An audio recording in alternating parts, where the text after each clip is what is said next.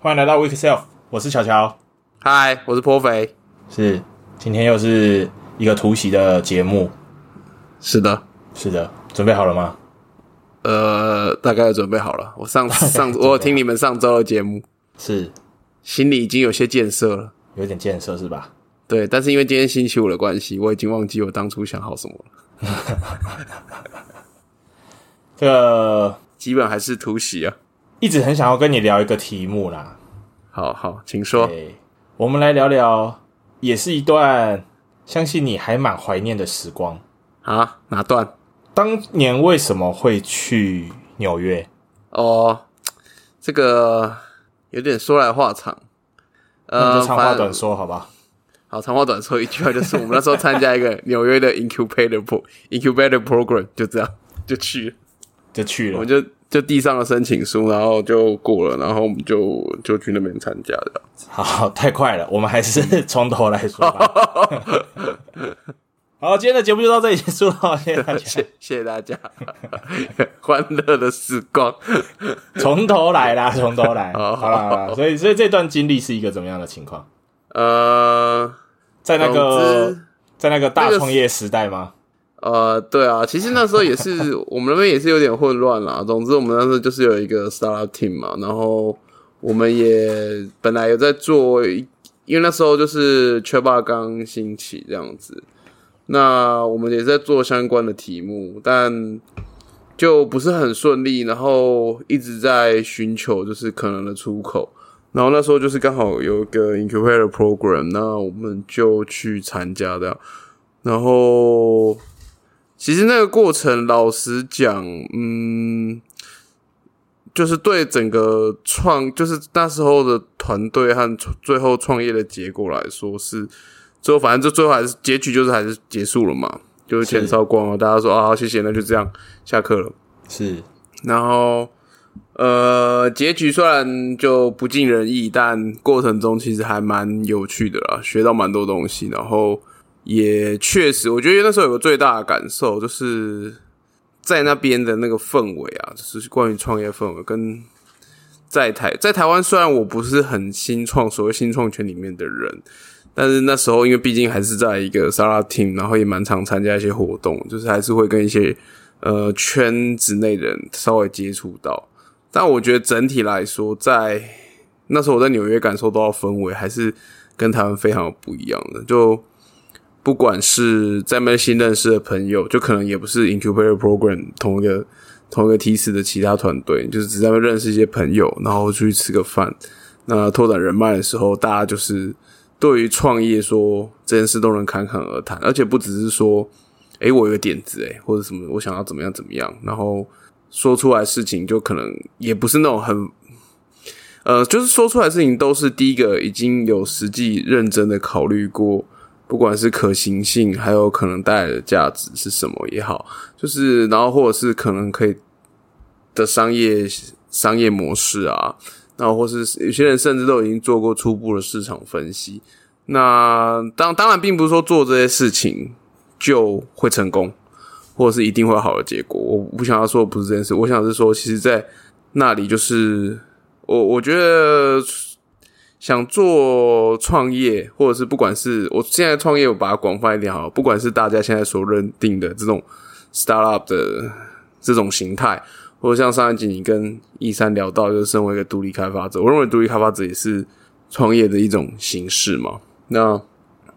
呃，那卖鸡排的话呢，也是啊，卖鸡排也是啊，也是挺好的 对，也是挺好的啊。你、啊。去到大卖出去去到大苹果，也可能是造成一股风潮这样子。对对对，卖卖出不一样的鸡排。OK 呃、a n y anyway anyway，我我意思是说在，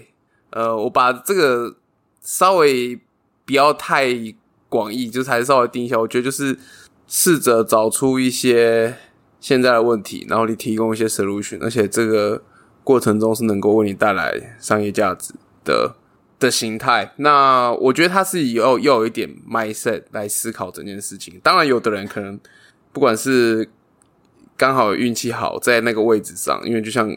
我不否认，就是像中国们之前流行一句话嘛，就是站在风口上连猪也会飞。就是我不否认这的确这种事情的确是存在的，但我认为，在不管怎么样，因为这这种事有时候可遇不可求，或是有些人就是眼光很独很独到，这个并不是我想讨论的。我认为是有一个这之中这些事情其实都是有个 mindset 的，就是你可以去帮助你做真。如果你真的想做这件事情，就是帮助你去思考，帮助你去理清一些头绪。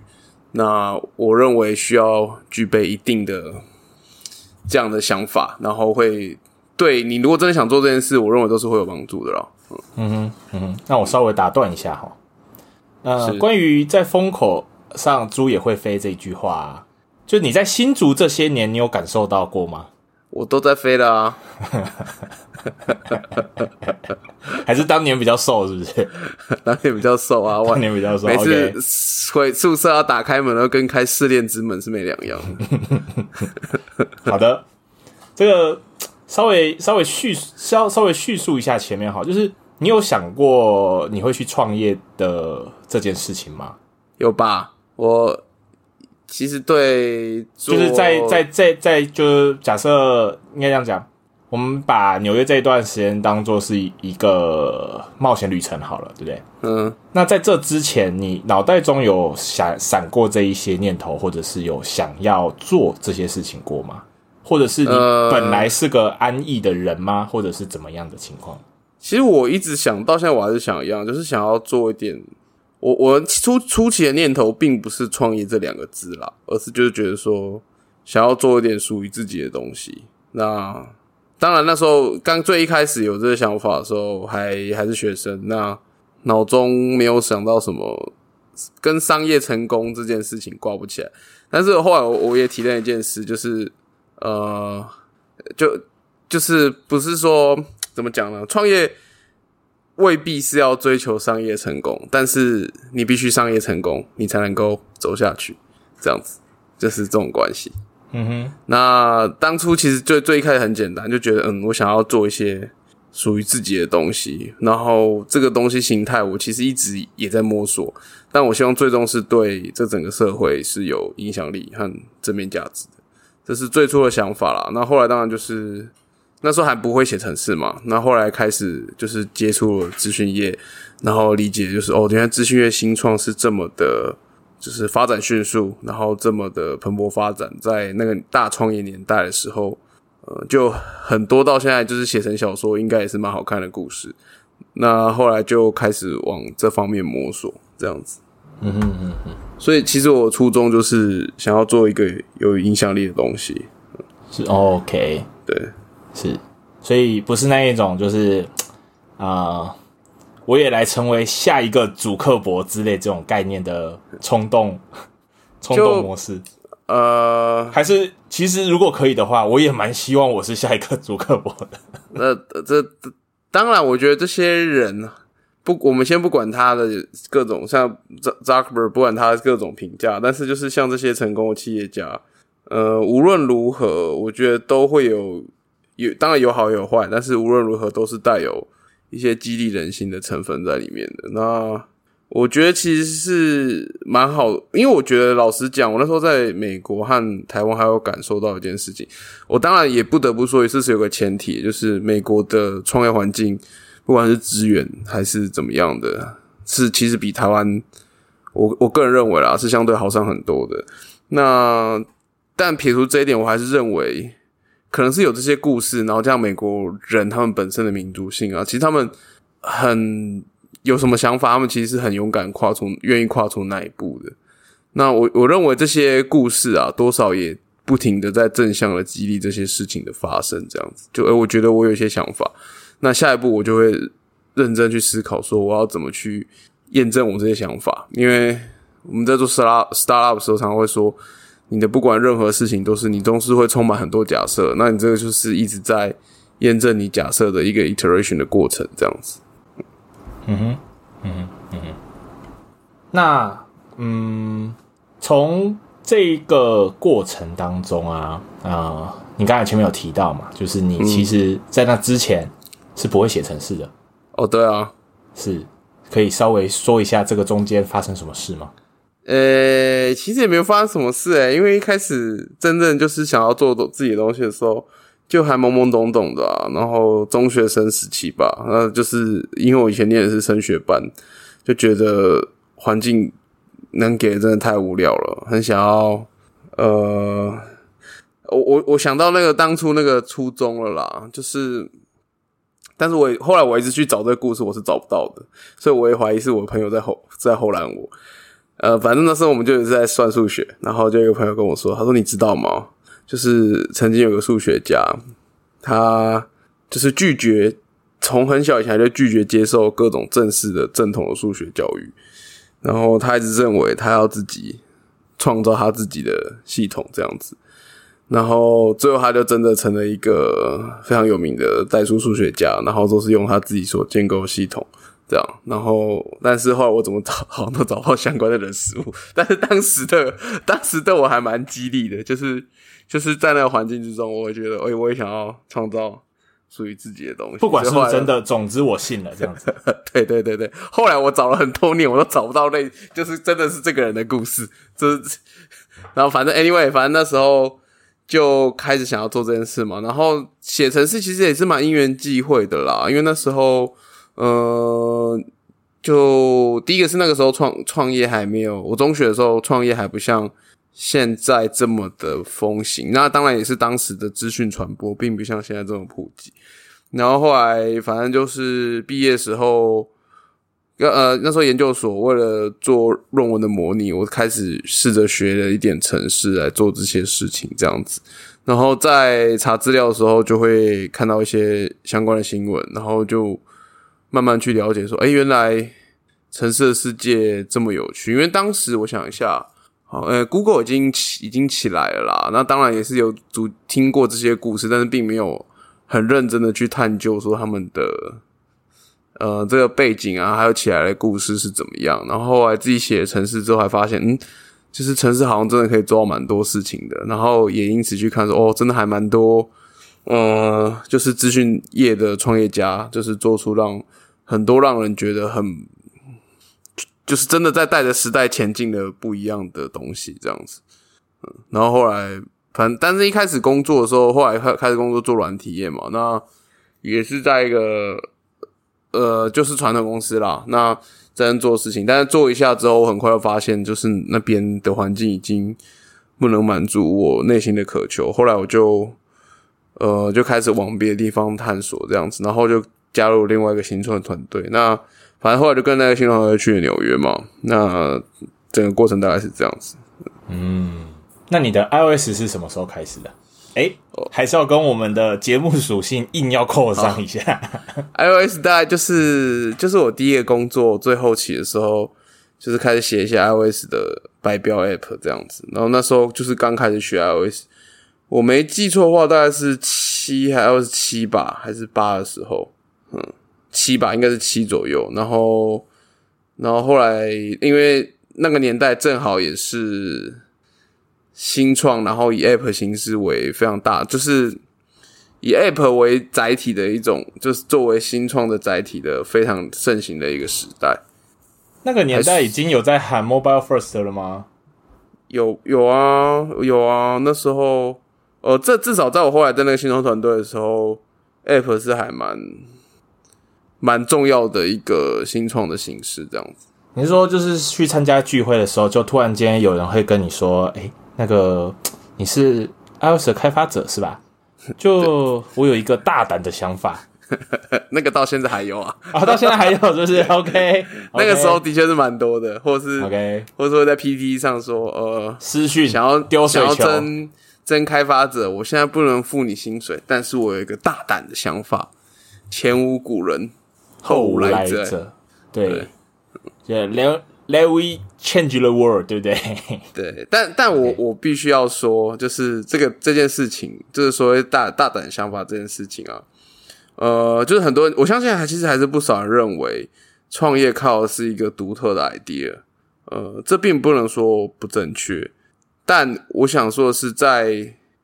在美国的时候，我很认知深深认知到一件事情，就是其实并不是真的独特 idea 才会。得取得最后的成功，而是你怎么去执行整个计划。因为其实在美国真的太每个人都对创业都很有热忱，所以各种的念头绝对都是被讨论过或是被发想过的，就是几乎你一般人能够想象到的事情。但不否认，还绝对还有未开化之地。那但是在之中，这些有些人做的事情，早就已经被人提出过相似的概念很久了，但是也许他们仍然能够取得成功。那其实，我觉得在那边很体验体验到一点呢，其实就是新创团队那几个 co member 啊的想法、态度啊和执行能力，绝对是非常关键的一一个环节，而并不是说你这个 idea 多 unique 这样子。嗯所以，这是你给我有一个大胆的想法，这个类型的创业者一个一个一个看法，这样是不是？呃，我只是想分享我的一些个人经验，我并不敢说我这样我觉得是对的，因为呃，就是我们可以说整个创业，假设说在一个呃创业的过程中，呃，其实要考虑到了就是三个环节嘛，第一个是 problem。然后再就是你的，就是这个真的要有一个问题，然后你的 solution，你的 solution 真的能够解决这个问题，然后再就是 market size，就是你可能说我这这三个都要成啊，你这个这整个你的呃你的创业的商业基础才有可能成成型这样子，因为当然你要能够解决真实存在的问题嘛，对不对？所以 problem 和 solution 要 fit 嘛。那但是说，如果 problem solution fit，但是其实世界上搞不好只有几个人有这样的问题，那最终你的商业模式要成型也是非常困难的啊。所以这个要有这个问题，有就是指这个市场的规模，也是要有足够的规模，你才有可能成功。这样，嗯，或者说，如果我发明一种特效药，可是这种特效药，比如说这种特效治能够治疗的疾病，全世界只有不到十个人有这种病，那这个特效的存在，就商业行为来说是不合乎逻辑的。嗯哼，嗯，所以呃，idea 如果常常会提出 idea 这件事，只是我有个很大胆的想法，就是我也跟一些类似这样的人聊过，我并不是要，我并不是贬义，但是就是我常常会发现，就是有的人是有蛮多情况是说我有一个很屌的 solution，然后但其实他可能不知道。这个 problem 到底存不存在？就他拿了一把他号称是万能钥匙的东西，但是他却可能花了很多时间找不到那一扇门，这样子。那或者是他，就像我讲的，他觉得他有很独特的 idea，他的确发现一个问题，他也提出了 solution，可是太独特了，这个 market size 这个 market size 非常的小，所以这样一来的话，其实也是很难说会取得商业上的成功的。嗯嗯，你当初在团队里面担任的是一个什么样的角色啊？嗯，所以一开始，因为我对创造这件事是完全没有概念的。那而且我本我本人是比较直人想一点的人呐，性直人性格，所以一开始我写城市嘛，那我就去。直人是什么直直线的直吗？呃，职业的职就是我就 我比较就是会，我比较会是去想要去是就是呃比较 focus 在细节上，然后。雕磨那些细节的人呐，所以这也是我在创业上的一些问题，就是有时候看的不够全面。但是，呃，先回到刚刚的话题好了，就是说我一开始的角色是一个很纯粹的开发者，加入团队的时候就是做 iOS 的这样。然后后来，因为团队其实不大嘛，我们那时候才六六七个人。那中间当然做的时候，一开始做就是想就是有一些题目，然后就开始做。那后来也。不是很顺利，然后在慢慢不是很顺利的时候，因为团队其实很小啊，然后我们还是有一个那时候团队上还是有一个比较属于商业决策上的头，那他也一开始也担当了一些比较属于 PM 的角色，就是 Prada 的角色。不过很快我就发现说，我们不能呃，在我们一起想要成就一件事的时候，我不能够只当一个交付 spec 的 developer。呃，我必须也要参与这些事情，这样子。然后，所以后来我就开始去扩展我自己个人的知识领域，就去理解一下，就是脱离舒适圈。呃，也没有，其实我在做做产品的时候还蛮爽的。虽然说我其实老实讲，我现在还。这是这个经历，现在讲是有点害羞，因为我觉得我自己还是非常 junior 这样子。然后，但是就是反正就是跨出了生活，只是单纯为一个 developer 的第一步啊。然后那时候我还记得那时候我还自己花了一笔不小的钱去上人家那种什么 Prada Boot Camp 啊，因为那时候也蛮流行这种教学班的，就很快的大概取了一些概览，然后也看了蛮多的书。但我专注其实是在比较多是就是思思想上和就是 mindset 上的相关的事情啊。呃，当然，如果大家有兴趣，我也可以介绍一些。反正就是有呃，我想一下，那时候有一本书，买一本书，我觉得还蛮受用的，叫做……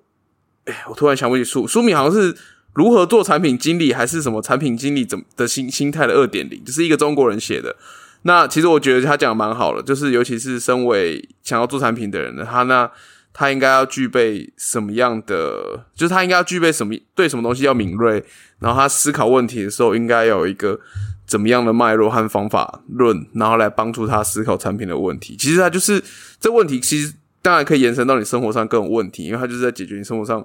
你因为产品基本上就我们刚刚讲的嘛，你要发现 problem，然后你要 figure out solution 这样子，然后你要去 estimate market size，然后才有可能达到商业上的成功。那当然，我们先不不是说要推广这个方法论啊，但是我觉得在那过程中，我慢慢就有一些跟做 developer 非常不一样的思想上的和心境上的转换，这样子。那其实整个过程中，我是蛮乐在其中的啦，因为我们就是可能要对很多问题，当然在这过程中还是有一些方法论，比如说，呃，最常见就是 business model canvas 嘛，那就是这是一个，反正也是一个以前的人提出来的一个。方法论，那它就是有好几个栏位，然后每个栏位呢都是在讲你产品中的一些，你整个经营项目的不同面向。比如最常见就是 value proposition，就是说你到底产品核心价值是什么，然后你的 target audience 就是你的主要客群会是什么，然后你的客群跟客群保持关系的 relation channel，还有后面你可能开始经营之后，你有哪些资产，然后你会有哪些支出，那。呃，我并不是说这方法论可以解决问题，所有的问题，但是我觉得是一个呃，就是蛮适合帮助你，当你有些想要做产品的想法的时候，不管是前期、中期或后期，我觉得我刚刚讲 business model canvas 都是一个蛮好为了帮助你理清思维的一个工具。这样子，就是甚至我我自己认为，做如果想要做。独立开发者的人可能也也是蛮适合用这方式去协助理清一些你的可能的疑问，这样子。对，反正就是角色转变大概是这样子啦。后来我就参与很多 Prada 的开发决策和顾客访谈、顾客调查，然后也有跟着去谈一些初期的客户，这样子。嗯哼嗯哼，那这些经历跟。单纯只做一个开发者这件事情，这个中间的差异会是什么？我觉得需求的能力差很多诶，因为，嗯，我觉得很多的时候是你要，因为开发者老实讲，你对谈的对象，我我先讲一般开发者，要么就是你的主管，通常也是个 developer。那所以大绝大多数你谈话对象可能都是 developer，所以基本上是同一个属性的人。然后要不然就是 PM，那 PM 就是你常常跟他吵架或什么的。但是基本上你们可能讲还是同一种语言。那呃不会差，至少是有语言有相通性啊，可能不是同一种，但是语言有相通性。但是我觉得做呃，不过这里还要提讲到一点，就是我觉得 To C 和 To B 的 PM 差非常多。然后这样新创和已经成熟公司的做产品又是完全，我觉得差很多的经历，但是之中差异很大，就是我觉得要跟你会跟很多不同的人做沟通，然后而且其实你不只是沟通，很多时候你是要绝大多时候你们对他会有所求，因为不管是你在前期就是做需求探访或是开发需求的时候。你希望听到这些人身上的真实的声音，这是你的需求。那当然，中后期你可能开始去跑客户，你也希望能够跟他们谈成成交。所以我觉得，呃，我就把这个统称为谈判能力好了。我觉得谈判能力是非常重要的。那当然，做产品还不止这个面向嘛，还有就是，如果你真要产品开发的话，呃，我现在讲的会有点杂，但是这个大公司可能未必会是这样子，因为大公司的 PM 可能会都会负责某一块，而不是那么全面性。但是在新创的话，你可能就是会去思考很多整体性的，就是各种面向的问题，就是还有你除了我刚刚讲的能力之外，你对 business model。我认为这个其实我自己最弱的一环，所以我可能也没办法给个什么好建议。但是我觉得都是要有基本的概念的。你要了解说，嗯，比如说我举举个例子，好，假设你真的有一个今天发现一些问题，你也想到一些想法，那你大概也知道说有多少有这些问题。可是接下来实际上就是你要怎么去估算说你的商业模式要是怎样，是一个订阅制的产品，还是说是一个买断性的产品？这些我认为也是要有点基本概念，不然你就会。最最终，如果东西赚不到钱，你们还是被最后只能被迫关门了。嗯，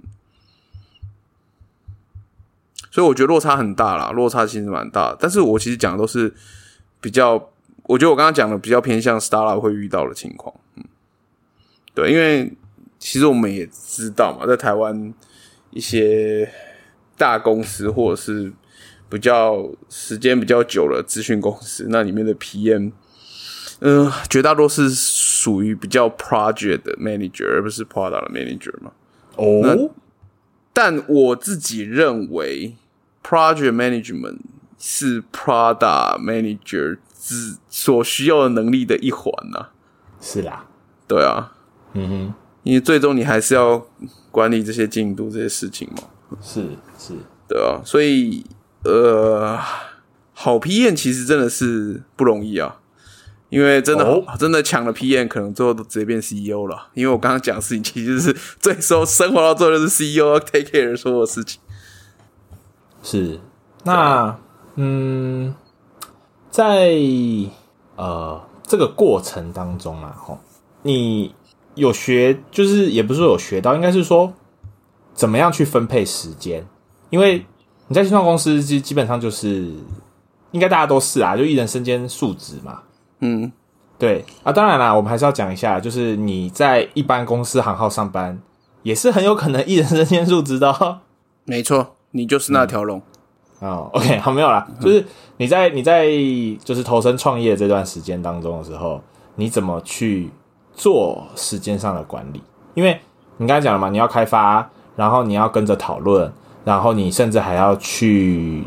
呃，现场去谈就是合作意向之类这种东西，对不对？嗯，对。那你那个时候，嗯，哪里有这么多时间？呃，老实讲，我不是一个很会管理时间的人。然后那时候我就是工作时间真的非常非常的长。但是我必须提一点，就是那个时候我自己心态是一直觉得我自己是非常核心的成员。那就是当我做这些事，我是主动去就是 involve 产品的事情的，所以我当然承担自己，我自己心情上就觉得说，这也是我属于我自己的，正在做我自己的东西啦，就有点像，我觉得可能心情会比较靠近说啊，我真的自己开了一间店，那我要怎么弄？那你就会呃，你不会觉得你在加班或是怎么样的，因为你是在做自己的事情。嗯，那我觉得跟说你今天去。新创公司单纯说，我当个 developer 或是当个 PM，我觉得心情上是会有落差的。嗯，然后我老实讲，我没有什么时间管理的秘籍，真的就是一直做。因为我记得那时候就是白天的时候，我们就是去外面找客户嘛，然后或者是做一些需求的的 interview 啊，然后或者是拉一些客户也好，然后晚上就是弄弄弄到回来，就晚上回来我就。开始开发这样子，然后就是做到晚上就睡觉，然后早上起来又是，就是日复一日，大概就是这样。就是真的是基本上就是累了就倒，醒了就做这样。对啊，一天一定超过工作超过十二个小时的。就你的一天那个时候是用二十四小时在计算吗？应该不是吧？是二十四小时没错啊，但是呃，长长如果真的一直这样干个，我那是那时候我时间也没有到真的很久啊。但是我如果觉得我这样干个一年，我可能也是会。累垮，但是不过，我觉得至少，我觉得心情上的想法，因为毕竟这是对我来说，那时候对我来说，我想做这件事，其实是有内在动机的。嗯哼，所以我觉得这个就会驱动我蛮积极和主动去做更多事情。那当然，我也会尽可能去管理我的时间。但你如果说要说一些 people，其实，呃，我那时候也是有试过一些番茄酱工作法。呃，番那是番茄酱不太适合，因为 因为很多那时候的工作并没有办法被碎片化，因为工作性质太多元了。那只能说减少 context switch 的的的情况，这样子，你就是所以我尽量说就是对对对对对，我会尽量把不同不同方向的事情。就是分开在不同的时间区块去做，这样，然后每一个时间区块都会分配到一段时间，就是可能几个小时，而不是说我三十分钟后去做另外一件事，然后三十分钟后又做再做另外一件事，这样。就会可能是早上今天早上我们都在做一些，比如说设设计接下来的实验，然后下午就出去专门找客户这样子，然后晚上就专心开发，嗯，大大概是这样子了，嗯嗯嗯。那因为你刚刚有前面有提到嘛，最终还是就是就是谢谢大家，然后下台一鞠躬嘛。嘿，那这件事情有让你觉得挫折，或者是让你觉得惋惜之类的吗？不会啊，就是嗯，我觉得不会，因为毕竟是真的认真奋斗过，然后呃，而且我其实也有再回首一下，想说啊，我们为什么可能有哪些地方是当下是有回头来看是是没有做好的，那都是蛮好的经验，这样子。我觉得拼尽力拼过之后，不管成功，当然会可能就是松咖啡吸，但是失败你多少会惋惜，多少会啦。可是你并不会因此而丧志。嗯哼，嗯，这跟你过往山铁训练跟参加比赛是有帮助的吗？呃，这个哦、好好好像又不太一样嘞。就是真真的做新 做新创的时候，我那时候其实训练量已经很少了。就是对，我的意思是说，就是对啊，因为比赛出去也是有输有赢嘛，或者是说不一定能够跑出理想的成绩之类的嘛。那可是你还是一样要投身训练嘛。我是应该说，我想要连接的是这件事情，就是这个是有帮助的吗？对于心智上或者是心理承担上这样。我我我觉得过往的运动经验毕竟是耐力运动嘛，不是那种球赛运动，所以我觉得时间都蛮长的。那耐力运动其实就是一开始赢不一定是赢啦，所以我觉得这件事对我的做事情的心态上是有帮助的。就是你不会因为说当下在谷底，你就会觉得啊我很急着要赶快翻身啊，或者是怎么样的，你反而可能会太焦虑的要走出眼前的小水洼，而忽略了周边的其他事物。这样，跑了二十一公里，然后想说还有二十一公里这样子。呃，对啊，或者说你可能，比如说你前二十一公里、前五公里，你发现你的竞争对手超越你，你就沉不住气，一直跟着他而忽略自己的节奏，就是，嗯这是耐力运动教给我的事情啊。嗯，嗯，就还是尽量照着自己的节奏来。当然，有时候创业也很难讲，因为就是我们也知道 time to market 这件事情是影响是可能会带来很巨大的。那这个我们这一段会不会被就是 被被操作，就是只有整集只有被剪下你刚才那一段，好哪一段 然后不断不断的被放送这样子。哪一段？大家要知道，time to market 是很重要的，这样对吧？但但是这件事情都是 OK，这个要改多久？time to market 是非常重要的。这个我那个 merge code 的时间时机点是很重要的，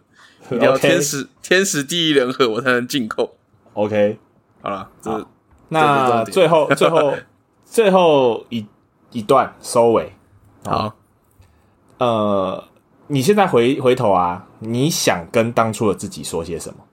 想如果你找到一个旋转门的话，哎、这样是不是 这样有暴雷吗？应该不算吧。前前前行攻击吗？对，如果你可以执行前行攻击的话，想说什么？诶、我想不到哎、因为我觉得那段过程虽然没有成功，可是我还学到蛮多东西，蛮快乐，所以我也没有什么遗憾或想要扭转的事情。就是当然可能会说啊，你在某个时间点做一些不一样的决定，有可能产品会成功或怎么样的。但我我结束之后，我觉得那好像也对我来说没有那么重要了，就嗯。反倒是这个过程蛮好的，我蛮感谢的，嗯，嗯，对吧？真的要回去，我也想不到要说什么，就呃哦，多运动啊，不要吃那么胖，大概是这样吧，那心态爱狗，安尼就对。对了。啊，体来后想要创啥靠我斗啊，OK，嗯，很好。所以今天我们节目就到这边。等等等等等等等。等，就是嗯？还还有哦，有一个要分享给我们的听众，没有没有没有，就是常常跟人家聊到创业的时候，我常会讲到这个，就是呃，在做那些事子的过程中啊，就是刚好曾经听到一个呃，不知道是美国哪个创业家，他讲了一句话，那这句话到现在我内还是在我内心蛮有影响力的，就是他说呃。就是 money to startup is like gasoline to road trip。然后就是如果 if you don't have money, you cannot go on, but it's not all about money。这样就是就像你汽车没有油，师你懂爷给翻译翻译。就是他是说，就是这些钱啊，就是这些资资本资本的东西，对于创业来说，就像是汽油对你的公路旅行的意义一样，就是你没有油，你这公路旅行当然想必是走不了的。可是你今天踏上这旅途，你并不是为了，并不是只是为了汽油，这样就呃，我觉得很容易在很多时候会，尤其是当然是你，比如说你创业的时候，你会发现啊，开始一定会面临到，除非当当然，除非你开就很顺利啊，不然一定会遇到经济的状况啊，或者觉得说啊，我好像快钱快烧光了怎么办？然后我觉得很容易，这越是这种时候，很容易你最后你的眼光只剩下怎么想办法挣，就是弄钱来，然后让自己走下去，或者甚至你就一直想，就会一直 focus 在说怎么弄钱，怎么弄钱，怎么弄钱。那那当然没有钱，一定会就就爆了嘛，这是无可厚非。可是也要时时提醒自己，就是你到底为什么要做这件事情，这样子。嗯嗯，大概是这样啦。我觉得对我现在还是蛮受用的，就是永远要认清自己的初衷。嗯嗯好的。那快乐的时光 快乐的时光特别短，又到时创间，创业之前请详阅公开说明书，这样子。